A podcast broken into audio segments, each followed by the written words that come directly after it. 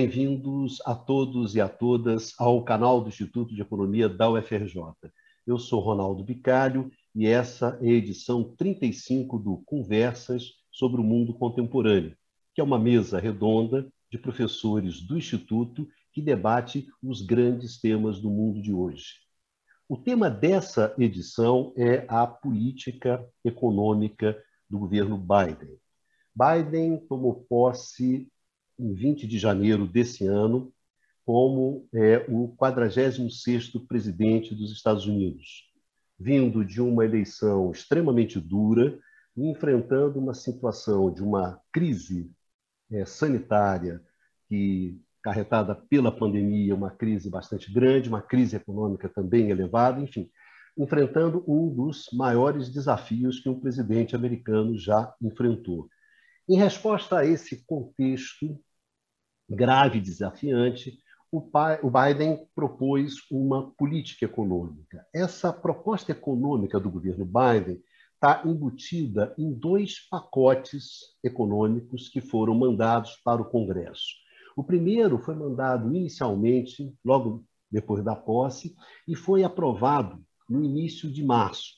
Era o plano de ajuda, de uma ajuda mais imediata, de enfrentamento da pandemia, um plano que girava em torno de 1,9 trilhão de dólares. E isso associado a um programa de vacinação bastante agressivo que os Estados Unidos está desenvolvendo, até ao ponto de que, é, no último 19 de abril, o Biden abriu a vacinação para todos os maiores de 16 anos. Tá certo? Agora, no 19 de abril, está aberta a vacinação para todos os maiores de 16 anos nos Estados Unidos para sentir a força é, do, do, do programa de vacinação americano. Então, associado a essa vacinação muito forte, você teve esse plano, esse plano de recuperação econômica no meio da pandemia. Agora, no dia 31 de março, o Biden anunciou um outro plano, um plano de caráter estrutural, um plano que envolve alguma coisa em torno de 2,3 trilhões de dólares um plano que envolve recursos para serem é, é, gastos nos próximos oito anos.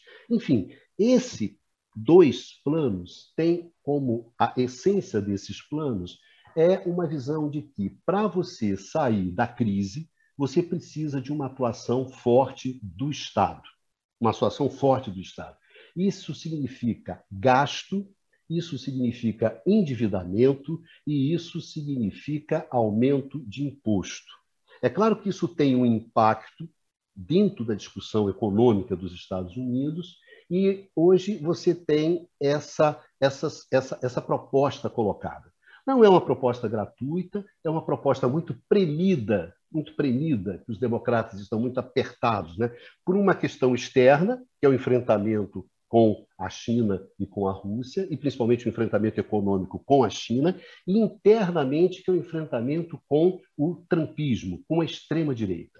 Ou seja, os democratas têm uma janela de oportunidade pequena, na verdade, uma janela de dois anos, porque daqui a dois anos a gente já tem eleição de meio de mandato, que pode fazer com que a maioria democrata no Congresso ela desapareça. Então, o Biden tem que jogar todas as suas fichas e está jogando todas as suas fichas nesses próximos dois anos. É claro que isso também está suscitando um grande debate em torno dessa postura, né, que, na verdade, é a retomada de um protagonismo do Estado na atividade econômica, até onde vai isso, até onde isso representa uma ruptura de paradigma ou não, mas isso está colocado na mesa e assistido de longe pela velha Europa, né, do outro lado do continente, que adotou programas também de incentivos, incentivos fiscais, monetários, mas que são incentivos menores. Então, esse é um jogo que está acontecendo nesse exatamente nos Estados Unidos e é um jogo que provavelmente terá consequências, consequências econômicas e consequências políticas para o resto do mundo.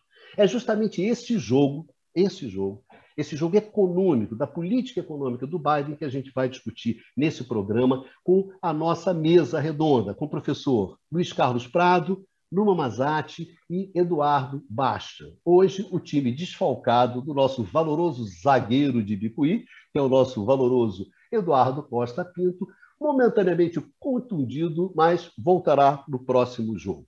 Para começar, gostaria de convidar Luiz Carlos Prado. Eu gostaria que você falasse um pouco sobre esse plano emergencial, esse plano que já foi aprovado, que é o plano de resposta mais imediata do Biden, que foi dada logo no início, que é esse plano justamente de quase 2 trilhões de dólares. Por favor, Pradinho. Em primeiro lugar, é, chamar atenção sobre esse plano, que ele se deu num contexto bastante particular. Primeiro, é, o Biden é o presidente é, dos entre os últimos presidentes, entre Biden, Trump, Obama, Bush, que mais iniciou com decretos. Ele tem um grande número de decretos logo de cara. Esses decretos são é, de duas ordens. Primeiro, decretos é, para enfrentar a pandemia, e segundo, para desfazer algumas medidas de Trump.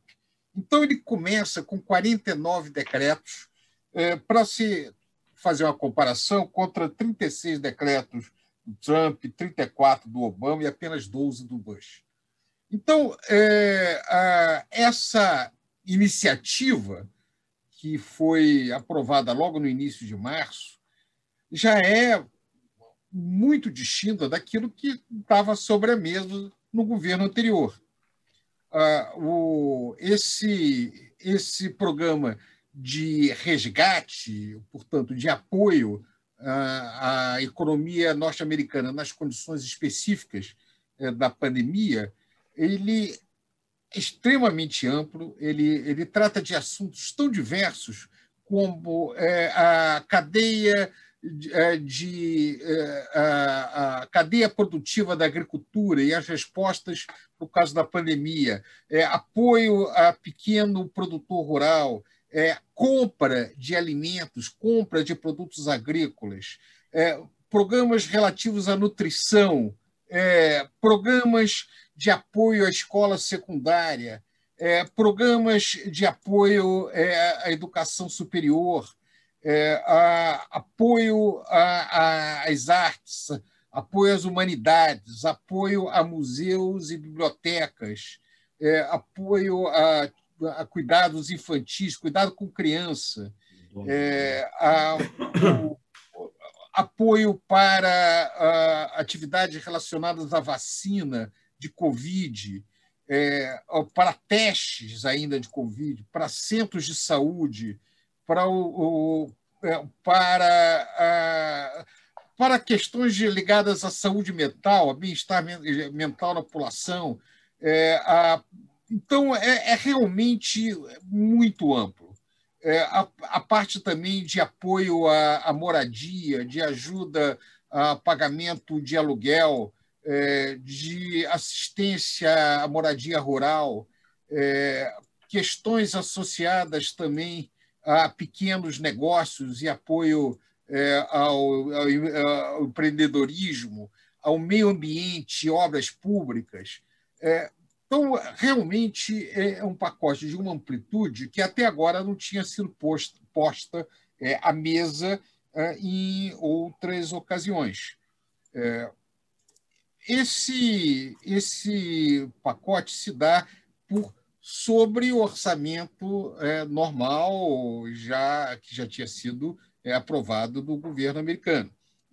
Além disso, terá a discussão que, como o Bicalho já colocou, de, de outras iniciativas cujo impacto será não neste ano, mas no próximo ano é, a partir do, do, do orçamento de é, 2022, é, que é, implica várias atividades diferentes. Eu queria só chamar a atenção, é, independente dessas medidas que foram feitas, é, alguns dos decretos que foram aprovados, que foram emitidos pelo, pelo Biden, trata de questões como cadeias produtivas globais onde o objetivo do governo americano é reduzir, trazer para dentro dos Estados Unidos. É, Buy America Act, ou seja, a prioridade para compras públicas de produtos produzidos nos Estados Unidos. Há um, um programa nas, sobre as cadeias de suprimento para farmacêuticos, para minerais críticos, para semicondutores, para é, baterias de grande capacidade, que é, esse decreto executivo, por exemplo, ele coloca como decreto executivo de segurança nacional. Ou seja, é, é claro que essa iniciativa que é tomada tá, no curto prazo é uma questão de enfrentar a situação econômica doméstica americana, mas está sendo feito também de olho é, no grande desafio que o governo Biden se coloca, que é a, enfrentar a, na área externa o crescimento da China e a, a nova assertividade, o, o, a recuperação, a ascensão é, da Rússia. Então, é ao mesmo tempo um plano olhando para dentro, para os desafios internos, mas também com a preocupação de, de sustentar a posição hegemônica americana uh, na economia internacional. Prado, obrigado por essa primeira, primeira visão né, sobre é, é, o, essa, essa, essa, essa intervenção econômica do, do governo Biden. Mas, é, além desse plano, né, que é um plano mais de curto prazo, é um plano voltado para a pandemia, e um plano que eu acho é, que o Biden ele assinou é, a, a, lei resultante desse plano, foi aprovado pelo Congresso, até bastante rápido, e ele assinou dia 11, 11 de março, se eu não me engano, no início de março.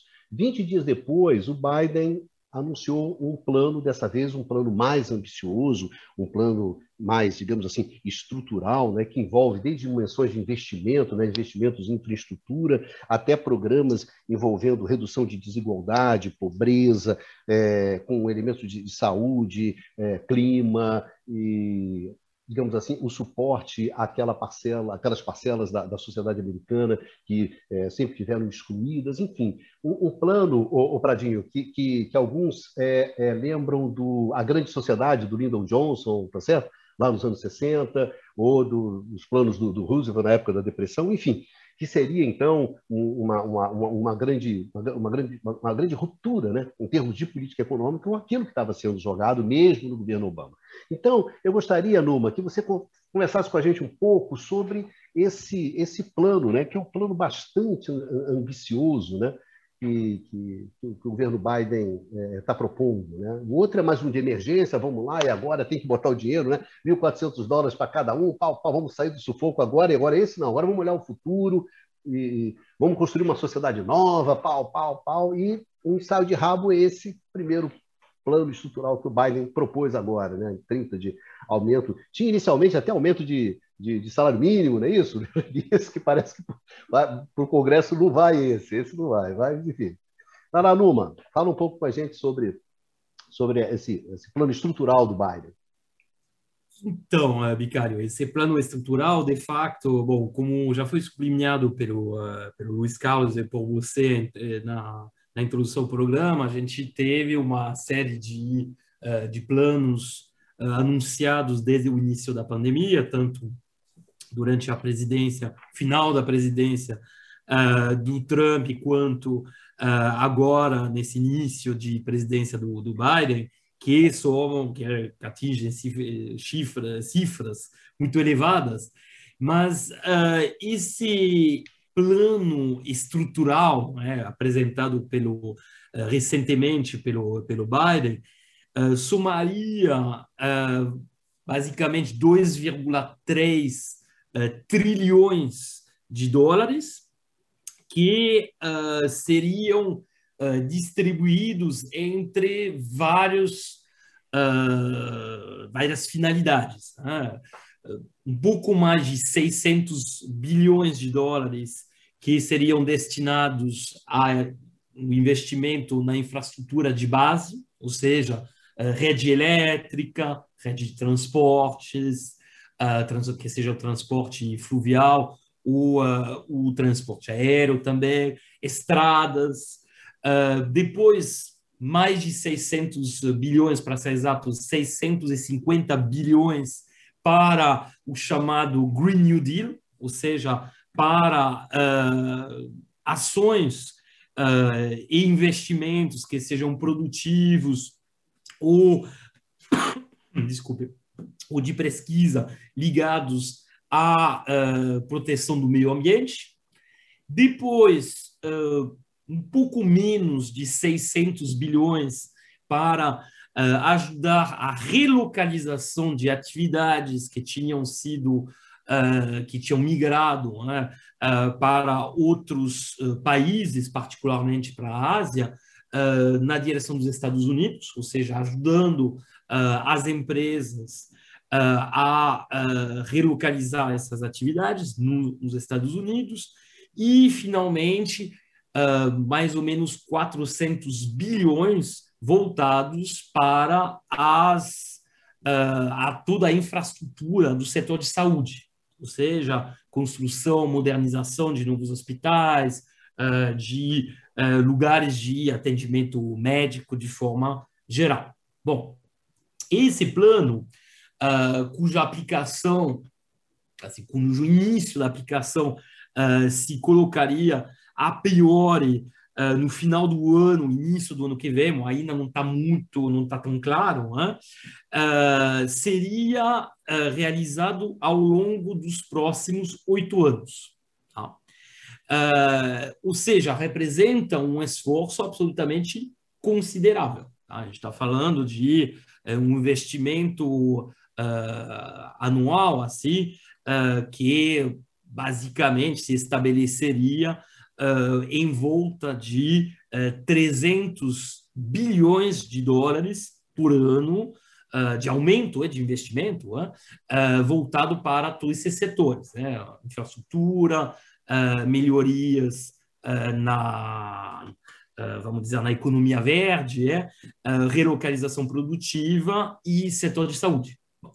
Depois, imagino que a gente vai falar mais ao longo de, do programa na questão do uh, aumento de uh, impostos que, segundo o plano, seria associado uh, ao financiamento desse plano. Tá?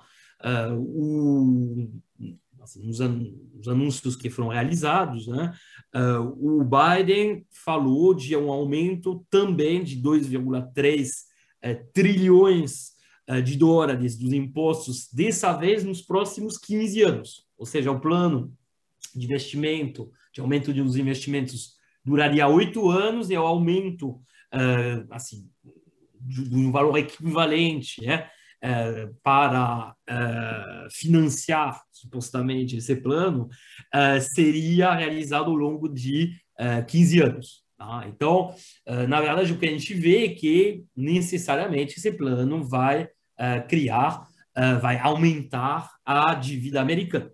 Tá? O que em si não é um problema. Bom, imagino que depois o nosso camarada Bastian vai falar um pouco mais justamente sobre esses aspectos macroeconômicos, mas é importante. Depois eu entrarei um pouco mais em detalhe justamente sobre essa questão tributária, tá? sobre as mudanças tributárias que uh, seriam uh, vinculadas ao financiamento de, desse plano. Tá?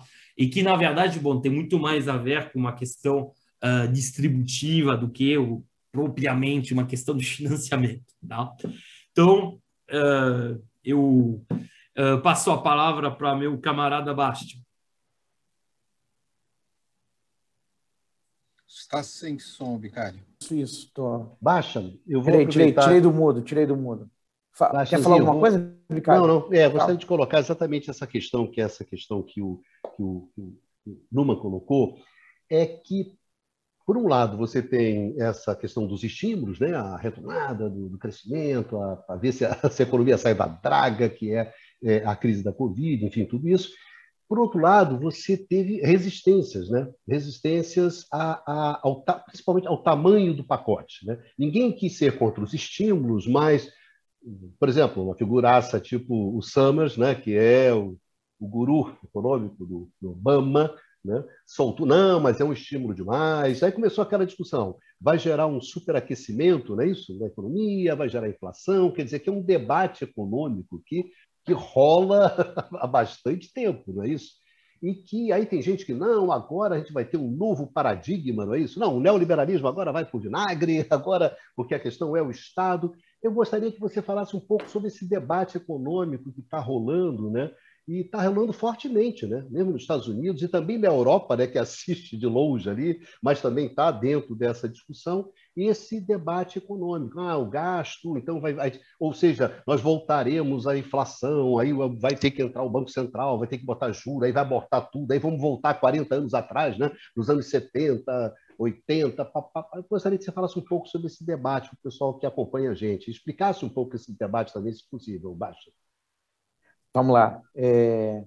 Pois é, já quando o primeiro pacote de medidas foi é, apresentado, né, no começo do ano, é, já começaram a surgir as críticas. Né?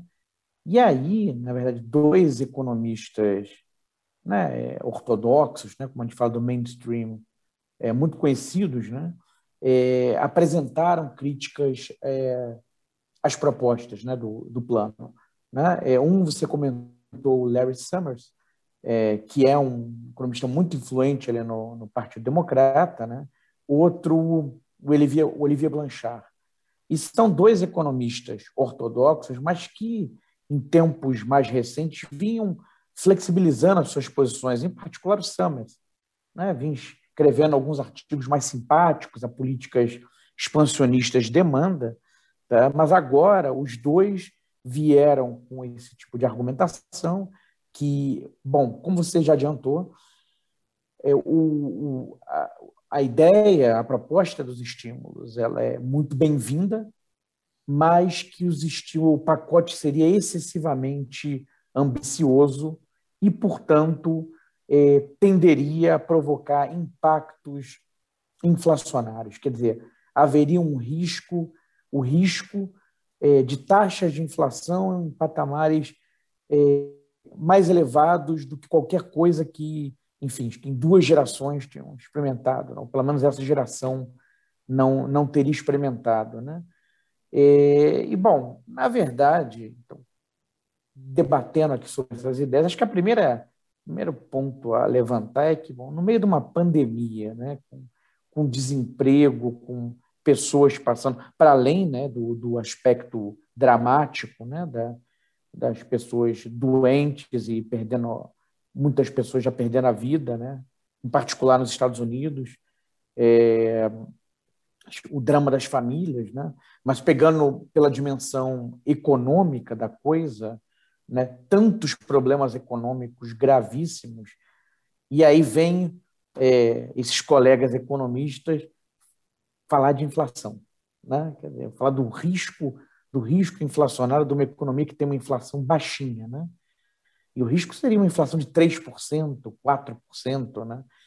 É, então aqui tem muito pano para manga, né? A primeira coisa seria essa, né? De que sou até acho que, que quase uma ofensa, né?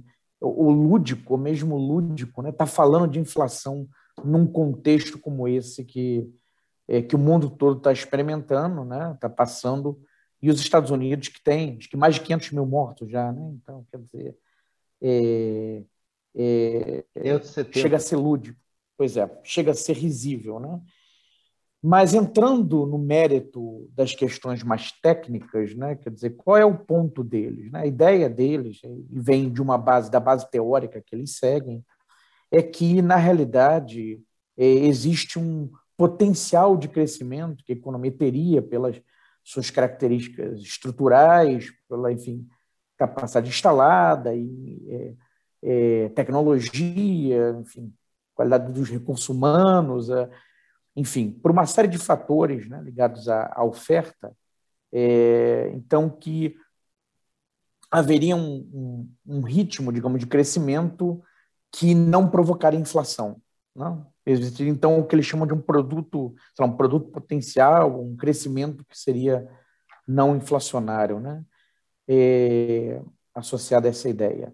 E aí, exatamente, a, a, o ponto o argumento deles é que esses estímulos fariam a economia crescer né, a um ritmo maior do que esse potencial, né, esse crescimento potencial não inflacionário, e, portanto, é, haveria um excesso de demanda é, que provocaria inflação. Né?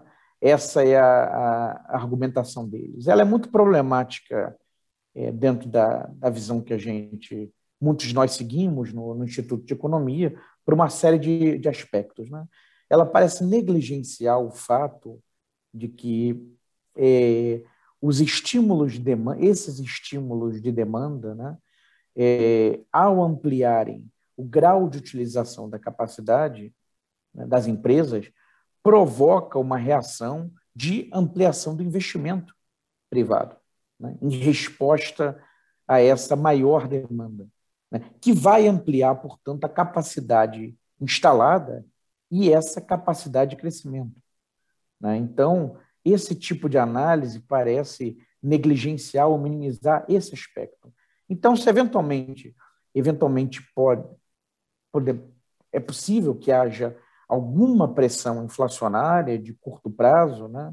É, fixe, deve-se colocar a questão, mas por que, que essa, essas pressões seriam permanentes e eventualmente poderiam engendrar um processo de uma espiral inflacionária com uma disparada eh, da inflação? Tá? Uma vez que há essa resposta esperada por parte das empresas no contexto de uma economia mais aquecida, levando, por conseguinte, a uma ampliação da capacidade instalada. Tá? É, esse é um, um primeiro é, aspecto a, a, a, salientar. O outro, na verdade, é que se fala de um risco inflacionário, né? É, e o risco todo, o perigo todo seria exatamente essa espiral inflacionária. Bom, para pensar em casos mais extremos de hiperinflação, né? hiperinflação, as hiper, hiperinflações são casos raríssimos, né? É, são casos extremos. Há pouquíssimos é, episódios históricos de hiperinflação. Né? E aquela hiperinflação, é, digamos, mais explosiva, né? que é, é, disruptiva, quer dizer, aí são menos casos ainda, são três ou quatro na história. Tá? É, a ideia, então, é, essa é uma ameaça, na verdade, um pouco crível, né? para pegar o caso mais extremo, mas mesmo da inflação chegar, ficar acima de dois dígitos, né? que para os países do hemisfério norte ser uma inflação elevadíssima, né? não, é, não seria para o Brasil, do ponto de vista do seu, é, da, da, sua história né? com a inflação, mas para eles é muito elevada, é, isso aconteceu ali em alguns países nos anos 70, né? mas numa, condição, numa circunstância muito particular, depois de um choque do choque do, do choques do petróleo, particularmente do primeiro choque do petróleo, que praticamente quadruplicou o preço do petróleo, que é um tremendo choque de custos na economia, tá? então criando um contexto muito particular.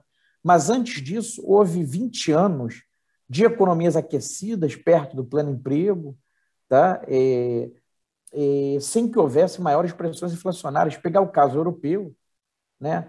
vamos falar que, digamos, quando foi feito o plano Marshall, Ih, mas olha, fazer esse plano Marshall aí para reconstruir a Europa, olha, muito arriscado porque pode dar inflação. Tá? É, é, o exemplo não é muito é, preciso, né? tem, tem algumas. Né, tem que tomar um certo cuidado com essas analogias históricas, mas é só para dar um, um pouquinho, né, tangenciar um pouco a dimensão aqui do que está sendo colocado. Né?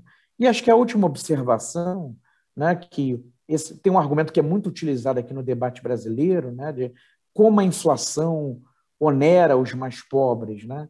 Quer dizer, é, de fato, uma inflação, em geral, quando a inflação está num patamar extremamente elevado, como o que houve no Brasil nos anos 80, começo dos 90, em geral, afeta sim os mais pobres, porque eles conseguem se proteger menos tá? da, da inflação a partir de aplicações financeiras, etc.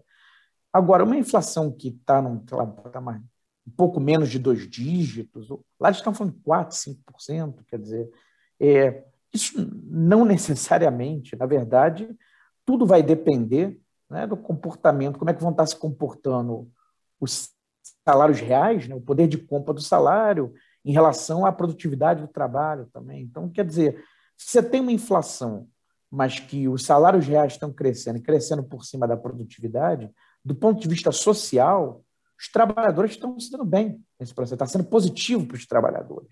Então, não necessariamente eh, a inflação eh, afeta os mais pobres, afeta os trabalhadores. Na verdade, quem sim perde muito com a inflação é o rentista. Né? Se ele está numa economia que não tá, que as aplicações não estão protegidas da inflação, ele tem um rendimento nominal, a inflação vai tirar, a, a, vai reduzir o retorno dele. Né? Então, o rentista, sim, perde com a, com a inflação. Tá? Então, esses são alguns elementos para começar aqui a nossa, a nossa conversa. Eu só queria colocar, obrigado, Baixo, pela sua essa parte. Gostaria, e, e, e lembrando também, né, pela, talvez do Paul Krugman, né, que você é, a economia americana né, opera com taxas de inflação muito baixas, né? há muito tempo. Né? Sim, sim, anos, muito, muito baixas. baixas certo? Não me engano, você chegou a ter, na casa de 2%. É, isso, é, E, e, antes da pandemia, se eu não me engano, você estava com taxas de desemprego muito baixas, né? com 5%, coisa, e nem por isso você tinha pressões inflacionárias, etc. Ah, sim, etc, esse é um outro ponto. Na verdade, com todas as reformas que houve no mercado de trabalho, né, que tem aspectos muito ruins, né, que retiraram o poder de barganha dos trabalhadores. Ah, esse é um elemento importante, o Bicalho. É, houve uma redução muito grande do poder de barganha dos trabalhadores dos Estados Unidos é, a partir dos anos 80, né, no governo Reagan. Então, esse é um elemento adicional né, é, é para essa pressão inflacionária, esse risco inflacionário ser pouco provável, tá? porque a capacidade de é, organização organização e pressionar por maiores salários, né? e isso criar um elemento de pressão é, na inflação, é baixo nos Estados Unidos.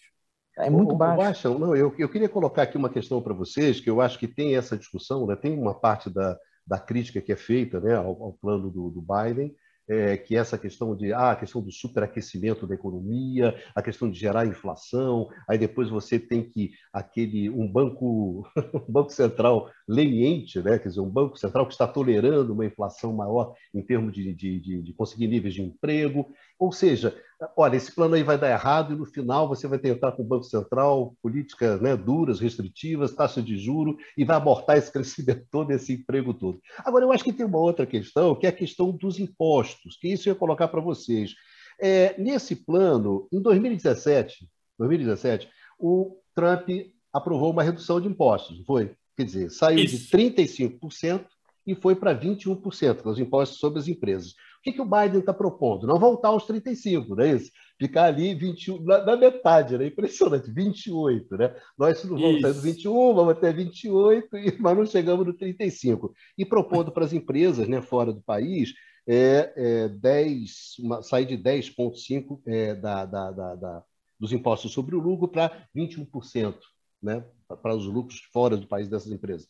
Bom, o que eu queria colocar para vocês é o seguinte: tem essa discussão né, da inflação, patatá, patatá, mas tem essa discussão de quem paga a conta, a questão dos impostos, que vai um pouco na direção que colocou o Numa, né, da discussão tributária, não é isso, Numa? E um pouco sobre isso. as questões levantadas lá pelo, pelo, pelo Prado. Né? Então, eu gostaria que, bom, seguindo só aqui fazer uma observação, Estou colocando isso aqui só como provocação, não é isso? Porque você lembra está chorando do... inflação, mas na verdade o que está chorando é imposto, né, não, pô? O, o, nosso, o nosso amigo Dudu Costa Pinto é nada de braçada, né? Você ia falar das frações, Tá sem som, Bicalho. Numan e Prado, senhores, para o jogo.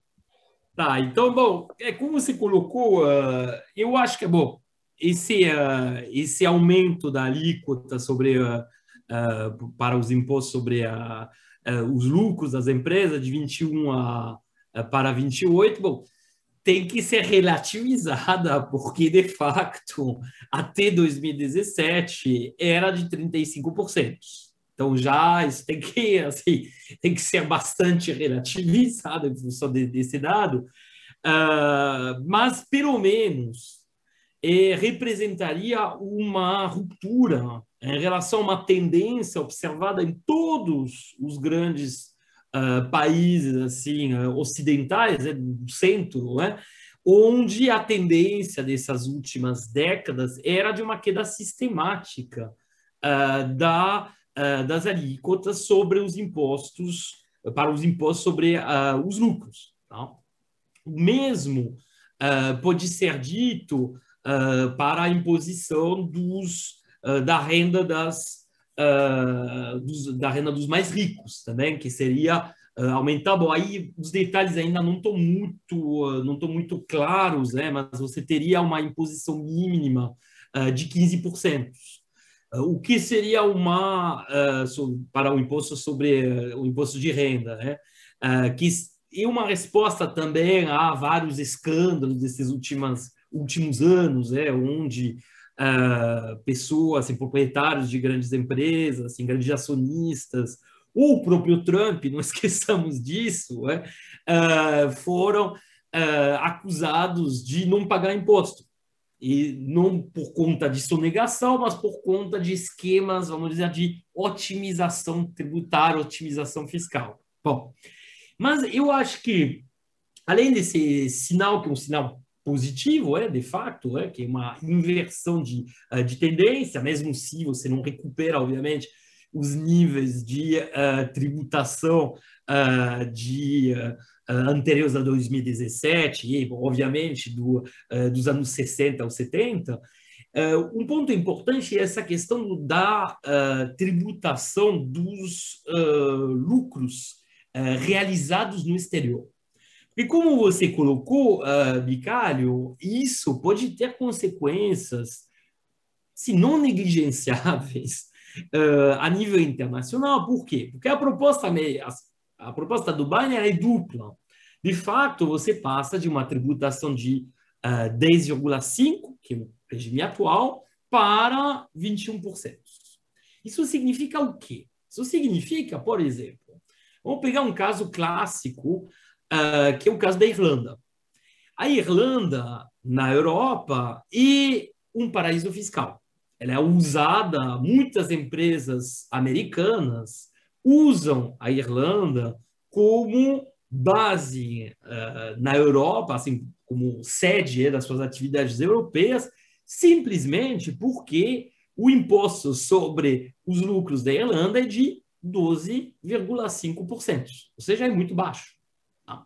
Uh, menor do que nos Estados Unidos, e obviamente uh, bem menor do que o dos outros países europeus. A gente pegar o caso da França, vai ser a 27%, bom, aí a gente poderia fazer uma, longa lista, mas de, longe é o menor uh, da, da Europa e, em particular, da União Europeia. Tá? Então, isso explica por que a maior parte das empresas americanas tem sua sede europeia na Irlanda. E esse dumping fiscal que uh, era prática pela Irlanda, de uma certa forma, vai ser ameaçado por essa reforma se ela passar, né, se ela for aceita né, eh, pelo Congresso americano. Por quê? Porque isso significaria que uma empresa, por exemplo, que continua, que mantém uma empresa americana qualquer, que mantém sua sede europeia uh, na Irlanda, pagando só 12,5% de imposto, teria que pagar a diferença entre essa nova alíquota eh, para o, uh, os lucros realizados no, exterior, de 21%, e o 12,5% uh, da, da Irlanda. Ou seja, uh, teria que pagar 8,5% uh, de imposto para os Estados Unidos e, vamos dizer, reduziria bastante a vantagem que ela teria uh, de manter suas atividades, assim, sua sede uh, europeia na Irlanda. Então, nesse sentido, os países, por exemplo, da Europa continental, uh, França, Alemanha, estão festejando essa possibilidade, porque isso significaria que a vantagem, esse dumping fiscal irlandês, né, teria seus, seus dias contados.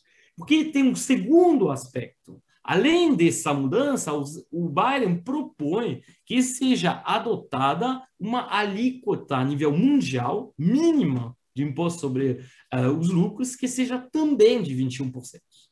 Justamente para, pelo menos, ter assim um nível mínimo de imposição entre países e limitar muito uh, o, a, assim, o poder de atratividade dos uh, paraísos fiscais. Depois não vou entrar em detalhe, tem outras coisas um pouco mais técnicas que basicamente assim uh, concorrem a criar um ambiente muito mais complicado para a otimização fiscal, pelo menos do ponto de vista uh, legal. Obviamente, bom, você pode continuar a ter operações legais, é como realizadas em, uh, em territórios uh, com bancos offshore, como por exemplo no Panamá, é bom, teve as revelações do Panama Papers, uh, em Singapura, em muitos lugares, é, obviamente vai continuar tendo essas operações ilegais, mas a ideia seria de limitar a possibilidade de operações legais, que hoje em dia são muito utilizadas. Se você pegar todas as grandes empresas americanas, elas praticam isso,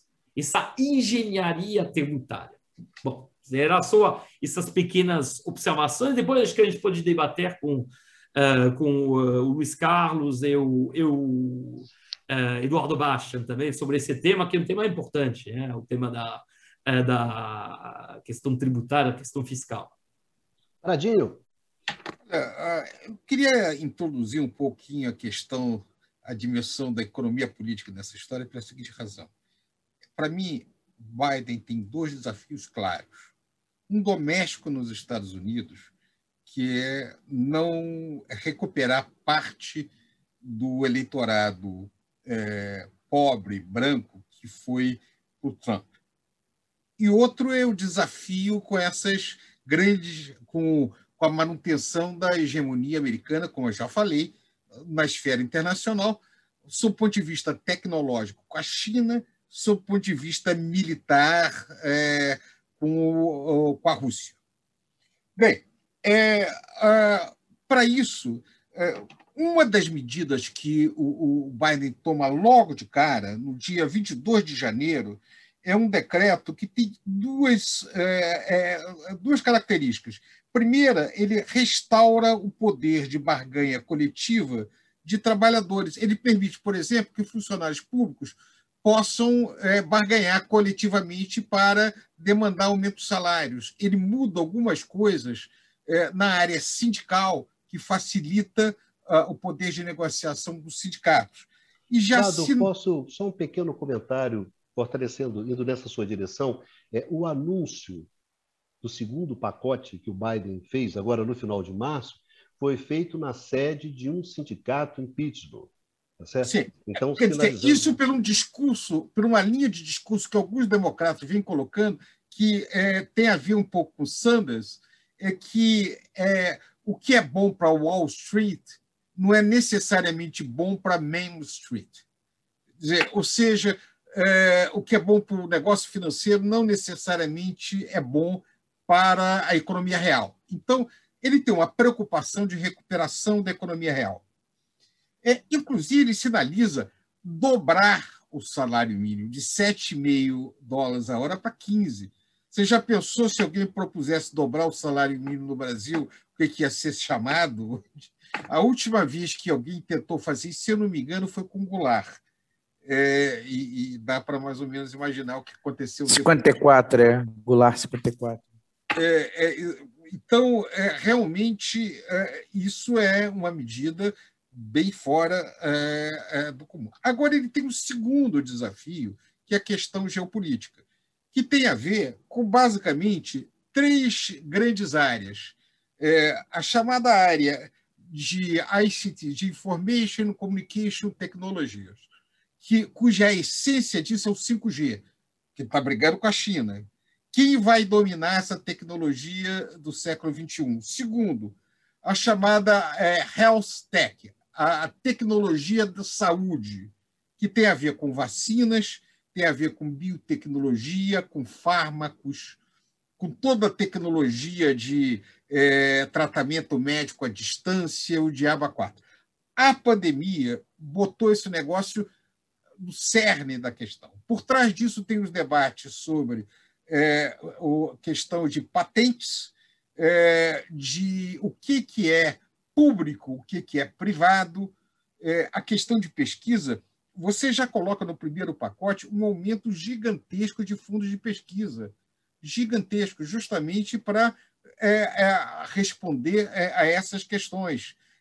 Você já bloqueia a importação de determinados tipos de aspectos, ou seja, você faz o tal do nacionalismo pesado, para poder é, atender isso. E o terceiro é o chamado Green Tech, a, a tecnologia verde que pega desde carros elétricos, é, passando por tecnologia de é, a novas fontes de, de, de energia é, renováveis, a, por, por indústria a, com sustentável sob o ponto de vista de emissão de efeitos estufas, etc. Então, essas três áreas é que vão determinar em que ponto a economia americana é, se manterá na ponta é, nas próximas décadas.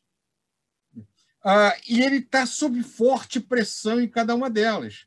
Né? A China pressiona na área de saúde e pressiona na área de, de informação, pesadamente. É, a Europa pressiona na área de, de tecnologias verdes. É, então, e, além disso, é, ele quer trazer parte dessa nova produção para a economia americana, porque é outra questão, quer dizer, o futuro do trabalho humano. Quer dizer, quando você vê que só num aspecto, que é o impacto sobre a economia americana, do uso crescente de veículos é, de, que, sem, sem motorista, é, os cálculos são de cortar mais do que 10 milhões de empregos. É um impacto gigantesco. É, é claro que para esses para, para, para parte da elite americana, que se não olhar direitinho para é, como é que isso vai, vai bater sobre é, a, a, sustentabilidade partidária, esses caras podem, é, de repente, se perder a capacidade de ser eleitos. Então, eu não tenho dúvida que você tem essas duas vertentes, vertente doméstica e a vertente internacional. Para não falar o que nós não vamos discutir hoje, que na vertente internacional tem dessa parte, vamos dizer assim, mais branda de negociação, de, de investimento para avançar tecnologicamente, e tem a parte barra pesada, que são é, a, o uso do poder econômico para barrar o avanço de outros, dizer, tentar barrar 5G pela China, é, tentar usar mecanismos de transferência de recursos como o SWIFT para fazer retaliação a outros países. É, ou seja, aí você vai ter um instrumento é, de aumento de investimento por um lado e outro instrumento de guerra híbrida, de, de, de desestabilização, um jogo muito pesado que vai ter é, externamente.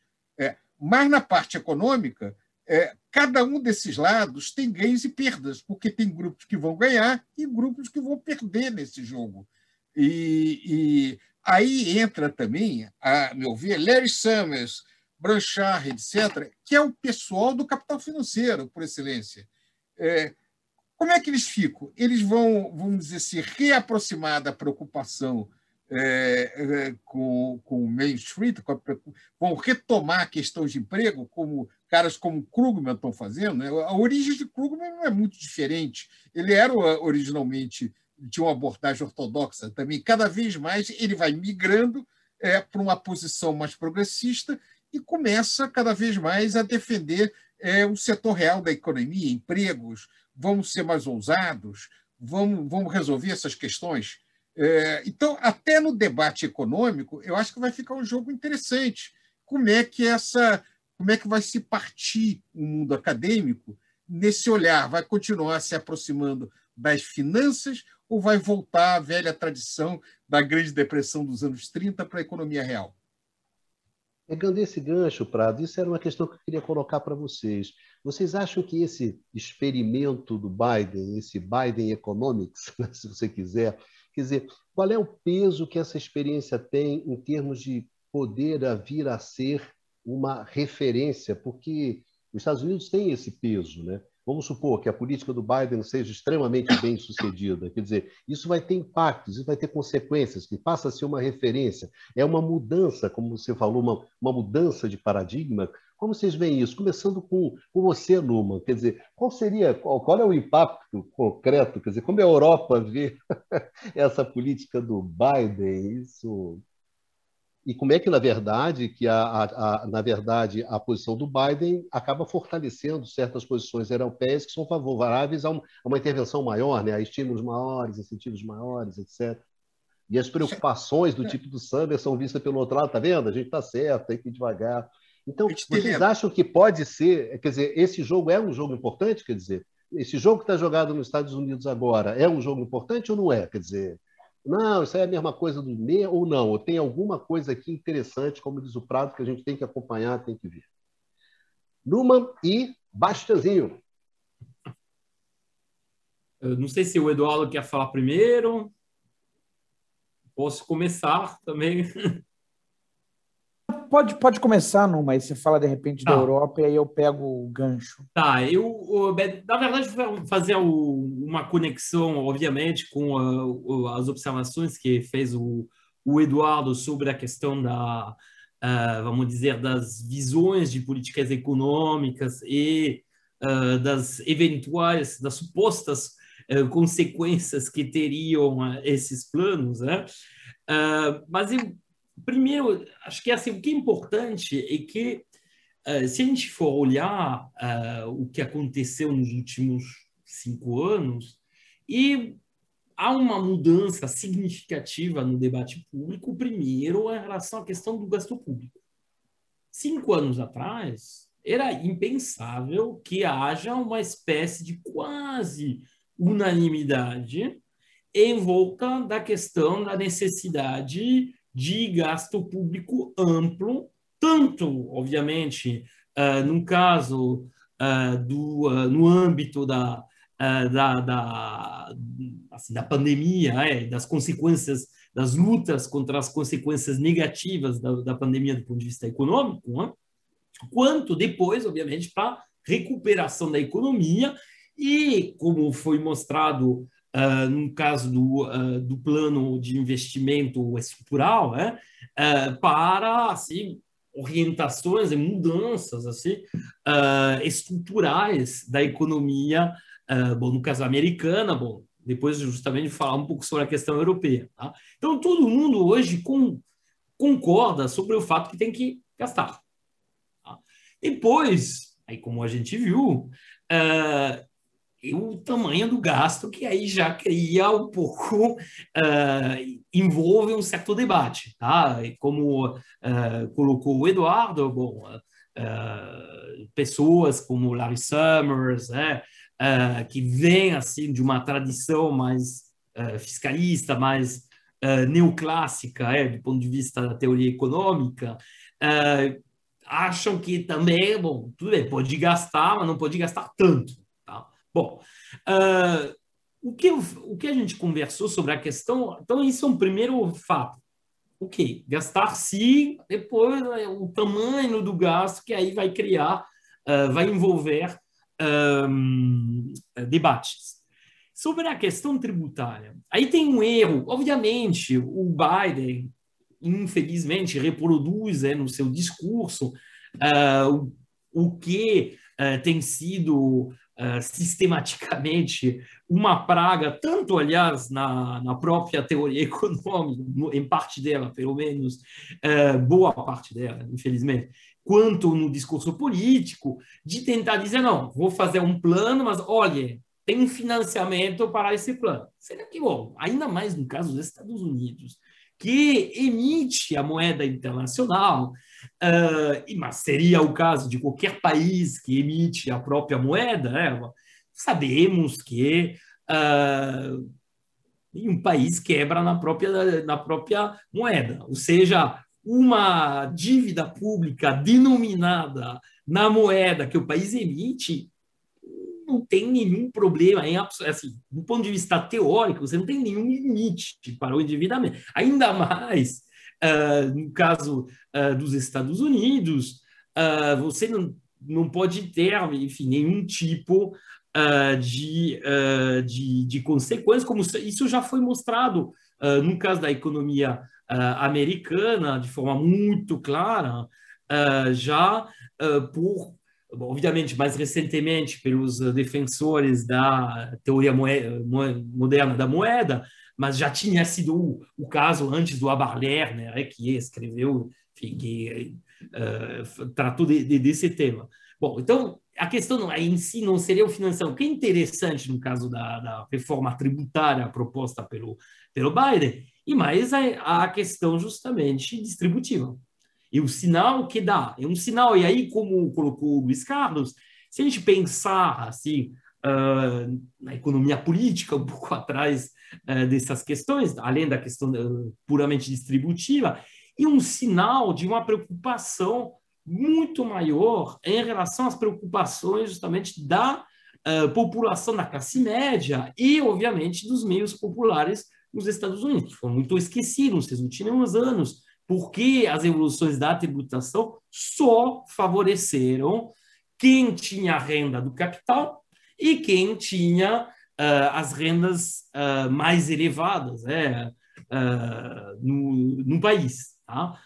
inclusive com uma tributação assim um, que era muito muito desfavorável para o trabalho. É, já conversamos muitas vezes nesse programa sobre isso. Bom, a renda do trabalho era sistematicamente tratada de forma tratada de forma desfavorável em relação às rendas do capital. Então, isso é um ponto importante. E quando a gente pensa na Europa, justamente, aí tem vários elementos. Porque, primeiro, uh, mostra que, bom, o que? Gastar, também na Europa, se gastou em todos os países, né, particularmente na União uh, Europeia.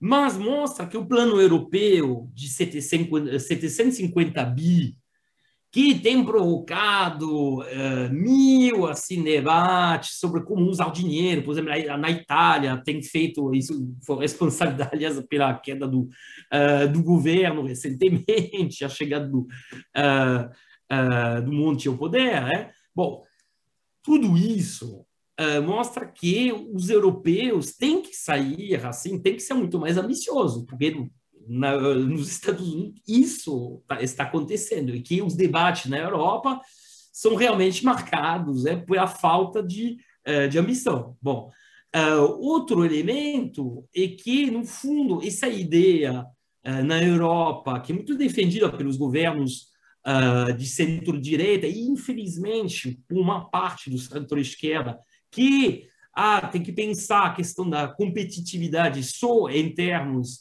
de uh, queda uh, do nível de tributação particular das empresas, só em termos assim uh, de competitividade do salário, no sentido assim de conter o aumento dos salários, inclusive de ter uma estagnação dos salários, no caso de muitos países, né? se a gente olhar o caso da, da Alemanha, muito significativo, no fundo, eles estão indo contra essa, essa evolução. Então, vamos ver o que vai acontecer, mas dada a importância que sempre temos Estados Unidos, pelo bem ou pelo mal, como um modelo, como um espelho assim no qual uh, se inspiram os outros países, particularmente a Europa, e também, bom, acho que a gente vai falar um pouco nisso na, nas conclusões do Brasil, isso é, acho que, um passo assim importante e, e vai num bom sentido. Numa, obrigado. Bem, senhores, agora seguindo o meu dever de âncora, já estamos batendo aqui uma hora, e então eu vou pedir para vocês as suas conclusões finais. Então, já encaminhando aqui o final do programa, começando com Baixa. Baixa, suas considerações finais sobre o tema. E obrigado pela participação e nos vemos no próximo programa.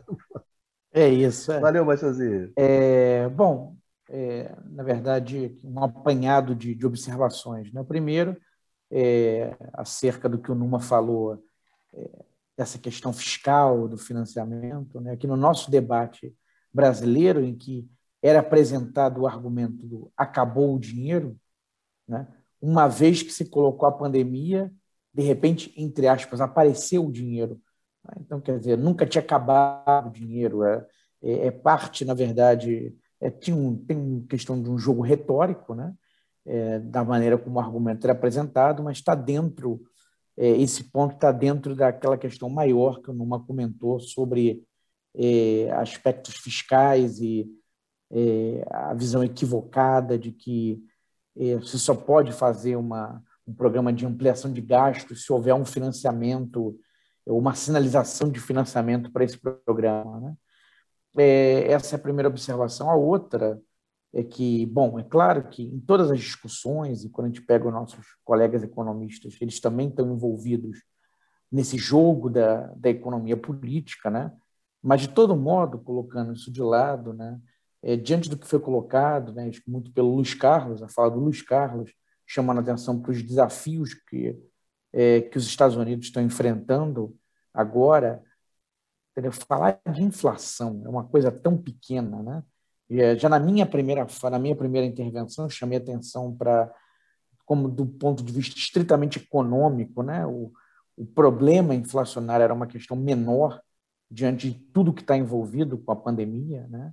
É, além do humanitário, mas principalmente no, do ponto de vista econômico, do desemprego, é, famílias com, enfim, é, problemas, é, enfrentando problemas mais sérios, né? com a inflação era pequena, mas quando coloca nesse plano do que está em jogo para os Estados Unidos, para esse governo Biden que está começando, é brincadeira falar de inflação.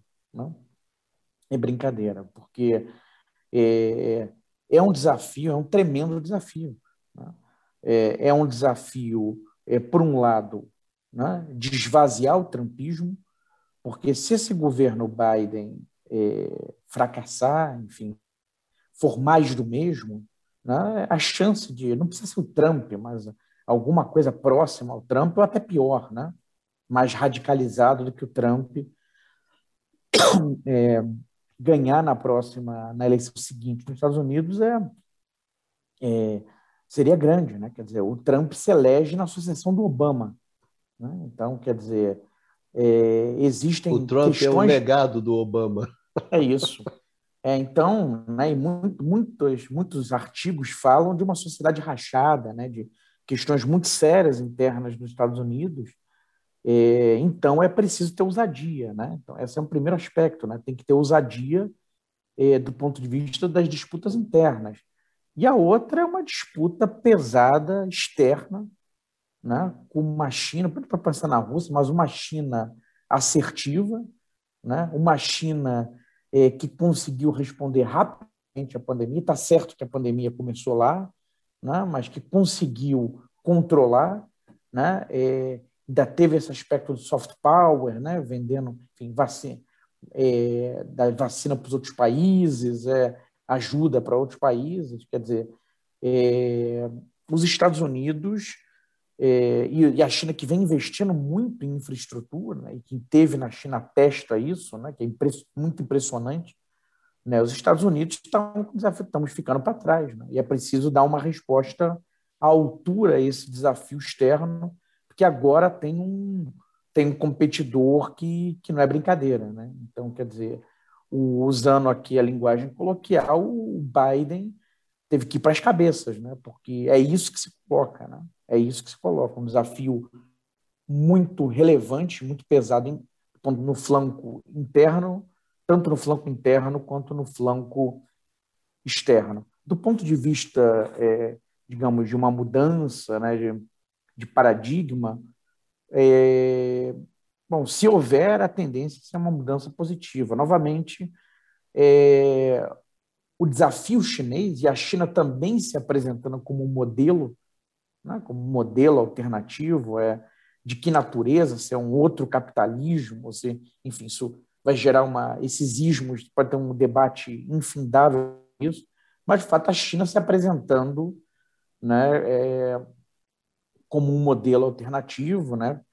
É, e os Estados Unidos precisam responder, né? Então, talvez é, aqui a gente possa ter com esse modelo, com, com esse programa, né, um começo de uma de uma sinalização de algo diferente. Agora, de todo modo, é preciso ter algum ceticismo, porque essa é uma resposta que está sendo dada agora no contexto da pandemia, né?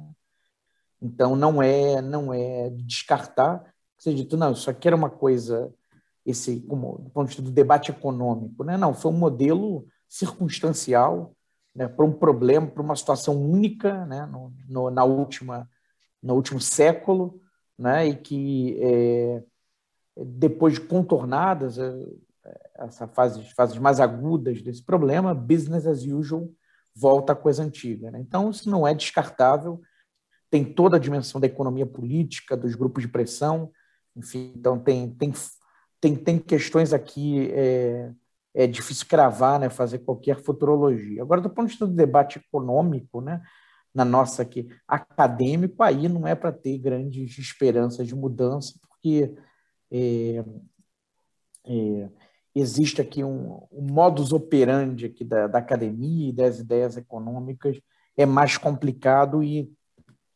é, mais impermeável a esse tipo de, é, de mudança. Né? Alguma coisa pode ter, né? mas aí, aí realmente a, a tendência a mudanças mais significativas é que mudanças mais significativas não ocorram. Né? É, Valeu, Baixãozinho. É Valeu. Pradinho, suas considerações finais. Bem, um, queria chamar a atenção, muitas vezes eu tenho acompanhado os debates sobre os Estados Unidos, sobre Biden, é, a, como ele é visto, olhando o nosso pedaço do mundo aqui do Sul, e se tem é, uma avaliação de é, um anti-Trump, ou seja, de uma maneira muito benevolente, ou como é, aquele governo que é uma continuidade do, do imperialismo mais ativo, etc., do período é, Obama agressivo. E, então, há uma certa esquizofrenia na análise é, da natureza do governo Obama. É, o meu ponto é que é muito comum nos governos democratas, é, muitas vezes eles são muito benevolentes para dentro e agressivos para fora. Eu dou um exemplo da grande sociedade do Johnson. Foi um período de grande crescimento da guerra do Vietnã, por um lado, e, por outro lado, foi o um momento em que se é, acabou com o, o, apartheid que havia no sul dos Estados Unidos, com a discriminação explícita e com a integração das escolas, etc. É, então, é, a, não, é, não é incomum esse, essa situação do, do momento do nacionalismo interno nos Estados Unidos, um momento de onde se enfrenta alguns dos problemas maiores, etc. Mas, por outro lado, a face externa não necessariamente é, é tão benevolente quanto a, quanto, quanto a, face, a, a, a parte interna. Então, eu entendo que nessa conjuntura nós vamos ter um cenário similar a esse nós vamos ter os Estados Unidos muito pressionados na área externa, como o Baixa falou, pela concorrência chinesa, que é muito forte, pelo desafio da Rússia no lado conservador. É, é, é uma coisa muito curiosa, muitas vezes eu volto a chamar isso, a Rússia é vista muitas vezes alguns setores à direita no Brasil como se fosse alguma coisa que tinha a ver com a velha União Soviética. Hoje, o governo russo é uma liderança é, à direita. É, é, ele tem a, o projeto eurasiano russo, com uma é, visão comunitarista, etc., é uma visão muito conservadora. Mas, por outro lado, é uma ideologia alternativa que se coloca também dentro desse contexto. Então, a, a, meu ver, o impacto do governo Biden vai ser contraditório é, inclusive para países como os nossos. É, não nesse, ele não, mesmo em que seja um sucesso a questão, é, a resposta à questão econômica é, para os Estados Unidos, eu não vejo que isso implica que necessariamente é, nós teremos facilidade para replicar isso no plano doméstico, porque vão, é, haverá muitas oposições para isso. Quer dizer, se por um lado os Estados Unidos defende Buy America, ele defende também que o Brasil é, abra o seu programa de compras governamentais para, para entrar na OCDE e libere a entrada de compras estrangeiras na economia doméstica. Então, é, a recíproca não é muito bem verdadeira. Então, nós temos que ver, é, ao analisar daqui a, a situação é, americana, levando em conta esse contexto. É, eu entendo Biden como um grande avanço para é, enfrentar a, a situação doméstica americana. Mas, ao mesmo tempo, é, o fato de que por trás disso tem uma concepção da necessidade de manter a posição é, americana no plano internacional, inevitavelmente essa política vai levar a uma instabilidade internacional, no qual todos nós teremos que conviver, e cujos efeitos em economias como as nossas podem ser alguns pontos positivos e alguns pontos muito problemáticos. Então, nós temos que analisar com uma, com uma com, com olhar crítico é, e com olhar muito arguto a complexidade do momento que nós vivemos. Valeu, Prado. Brigadão. Numa, suas Pessoal, últimas... Vou ter que sair um pouquinho antes, me despedir então do nossos nossos ouvintes aqui, os amigos né, da mesa. Um abraço a todos. Tchau, tchau. Abração. Valeu, Baixazinho. Nos vemos. Boa noite. Numan, suas conclusões finais. Eu acho que eu iria um pouco na mesma direção que o, que o Luiz Carlos, né? Ou seja, a gente tem que distinguir o papel que tem os Estados Unidos através dessa, dessas mudanças na, na política uh, econômica, política fiscal enfim, interna, né? ou seja, uh, nessa dimensão interna da, da política do Biden, e a questão da política, uh, assim, da influência que vão exercer os Estados Unidos de Biden do ponto de vista econômico sobre o resto do mundo. Tá? São duas coisas diferentes. Então, comum, acho que do ponto de vista é, justamente desse, dessas inflexões é, que a gente apontou é, tanto uh, na questão do gasto público, das transferências, das eventuais assim, da melhoria nas políticas fiscais, nas políticas sociais, de uh, dos investimentos uh, em setores uh, estratégicos. Bom, todos esses elementos, mesmo se, obviamente, eles não são.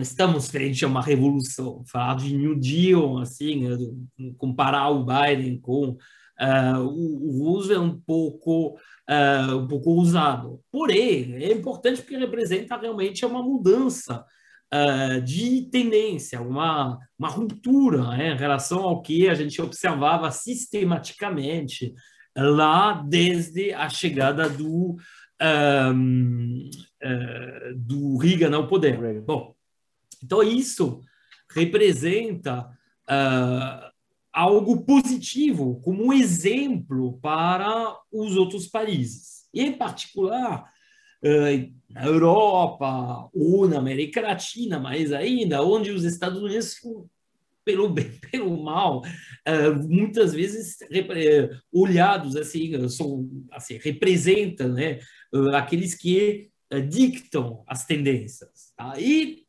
não é por acaso que o debate público nessas regiões tem evoluído e vai provavelmente evoluir mais ainda por conta do que acontece uh, lá nos Estados Unidos. Esse é o lado positivo. O problema depois, como apontou o Luiz Carlos, é a atuação geoeconômica, uh, geopolítica dos Estados Unidos e as consequências sobre as economias uh, assim, a nível internacional e particularmente sobre a América Latina. Tá? Porque é óbvio que o governo Biden uh, não vai se tornar uma espécie de.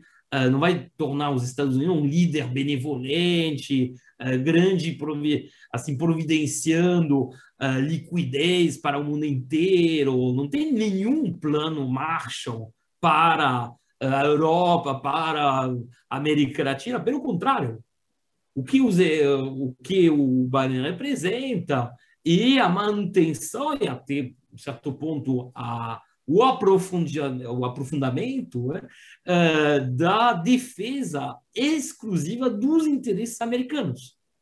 É significativo, por exemplo, que recentemente uh, o governo Biden tenha sido extremamente virulente é, uh, para denunciar o afronto à democracia que re representa a encarceração, enfim, a condenação uh, da, uh, presidente, da transitória presidente golpista uh, do, da Bolívia. Tá? Foi feito com uma veemência assim, digna dos melhores tempos da, da Operação Condor. Assim, a gente estava de volta nos anos 70, né, desse ponto de vista. Né? Bom, da mesma forma, e o governo Biden tem sido extremamente uh, favorável a, uh, assim, tem intervindo é, direta e indiretamente através da atuação da, da Colômbia na recente eleição uh, no Equador. Tá? E apoiando, obviamente, o candidato neoliberal favorável a uma abertura irrestrita do país, a, com um cheirinho assim, quase assim, quase retrô é, de, de décadas 90. Esse é um ponto, assim, esse é um ponto importante. Ah, os, o Biden e os Estados Unidos vão continuar apoiando, ah, assim, ah, e mais do que nunca, ah, aqueles que defendem a via integracionista com os Estados Unidos. Tá? E particularmente na região da América Latina. Então, e na Europa também. E na Europa? Na Europa, obviamente. Isso eu estou falando do ponto de vista geopolítico, claro. geoeconômico. É bom. Aí, geoeconômico, do ponto de vista geopolítico, isso provavelmente a gente terá outro programa mais para frente sobre essa questão específica. Mas, uh, claramente, o governo Biden, uma boa notícia, como assim, uh, vamos dizer, uma mudança de, de tendência para as políticas domésticas e que pode ter um efeito, e vai ter provavelmente um efeito positivo sobre os debates uh, internos assim a cada país, porém, do ponto de vista da inserção econômica e, e até do ponto de vista assim, de quem uh, justamente vai praticar as políticas econômicas dos outros países, o efeito provavelmente vai ser bem mais negativo. Numa, obrigado. Obrigado a vocês. Bom, obrigado a todos os nossos é, seguidores né, que acompanham a gente nesse debate aqui no Conversa sobre o Mundo Contemporâneo, né, nossos amigos, nossas amigas, obrigados a todos. E nos vemos aqui no canal do Instituto de Economia da, da UFRJ, né, no próximo Conversas sobre o Mundo Contemporâneo. Enfim, se cuidem, vida que segue e vamos em frente.